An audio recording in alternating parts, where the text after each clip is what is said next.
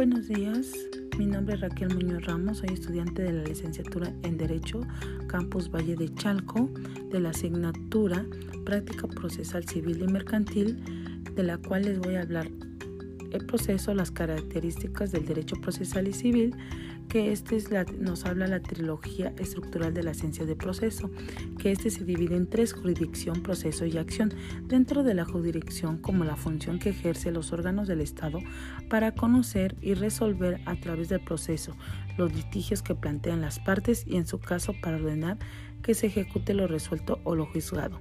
Protestad para administrar justicia atribuida a los jueces proceso, conjunto de hechos y actos jurídicos a través de los cuales dichos órganos dirigen y deciden los litigios. Acción, con el derecho que se confiere a las personas para promover un proceso ante los órganos jurisdiccionales a fin de obtener una resolución sobre la pretensión litigiosa y lograr en su caso la ejecución forzosa de lo juzgado. Todo proceso cualquiera que este sea el conflicto, ya sea en civil, penal, laboral, etc., se resuelve esencialmente sobre esta estructura, ya que, se, que arranca de un presupuesto, que es el litigio, se desenvuelve a lo largo de un recorrido, que este sería el procedimiento, y persigue alcanzar una meta que sería una sentencia, de lo cual se derive un cumplimiento que este sería la ejecución. De este modo, litigio, procedimiento, sentencia y ejecución se manifiestan en todo tipo de proceso. La jurisdicción en el Estado la ejerce el Tribunal Superior de Justicia funcionando en pleno o sala colegiadas y unitarias regionales, los jueces de primera instancia y de cuantía menor. Las atribuciones del Pleno Tribunal de Justicia Superior de Justicia dirime los conflictos de competencia que susciten entre las salas. Las salas colegiadas civiles y familiares conocerán la sustentación de los recursos de aplicación en contra de las sentencias definitivas, las recusaciones o excusas de los miembros de los magistrados unitarios de su jurisdicción, así como la oposición de las partes y solicitar en su caso la designación del sustituto presidente de Tribunal Superior de Justicia. De los demás asuntos que se, se encomiendan otros ordenamientos legales. Las salas unitarias y civiles y familiares conocerán la sustentación de los recursos de apelación en contra de la resolución diversos a las sentencias definitivas, la sustentación de los recursos distintos al de apelación, de las recauciones de los jueces, los conflictos de competencia que se suscriten entre los jueces y de los demás asuntos que se les encomiendan otros ordenamientos legales. Los jueces de primera instancia conocerán y resolverán los juicios civiles y mercantiles cuando el valor del negocio exceda de mil veces el valor diario de la unidad de medida y actualización vigente o no cuantificables en dinero con excepciones de los que corresponden del derecho familiar y al mercantil. Si hubiera en lugar juzgados de estas materias, también conocerán del juicio oral y mercantil hasta el monto que se señala en el Código de Comercio.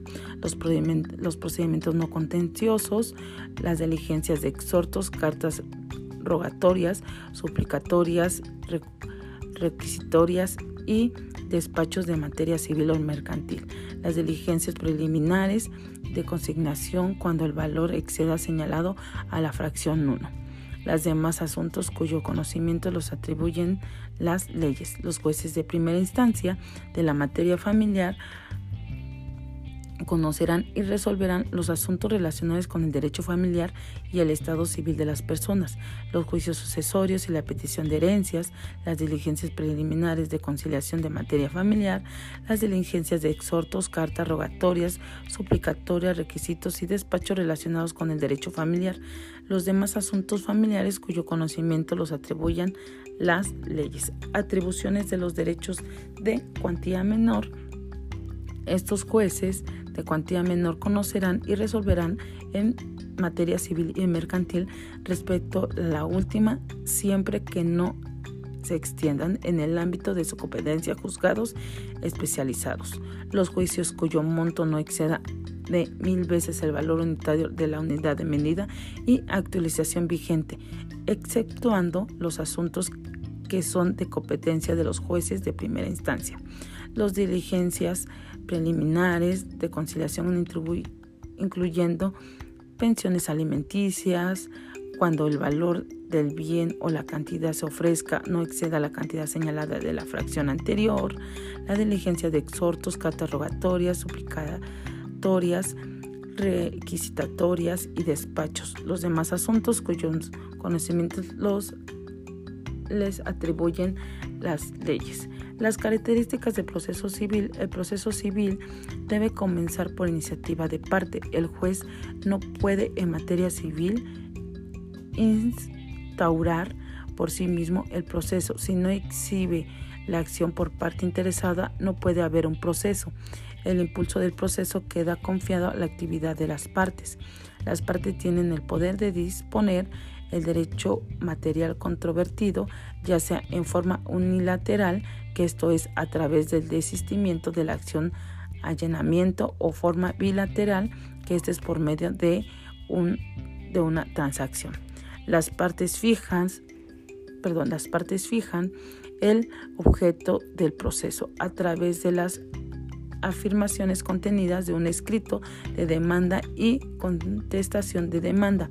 El juez no puede resolver más allá o fuera de lo pedido a través de las partes en lo familiar. Las partes fijan el objeto de prueba y en consecuencia la actividad aprobatoria debe limitarse por la regla de derechos controvertidos por las partes. Solo las partes están limitadas a para impugnar. Las cosas juzgadas solo sufren efectos entre las partes que se han participado en el proceso.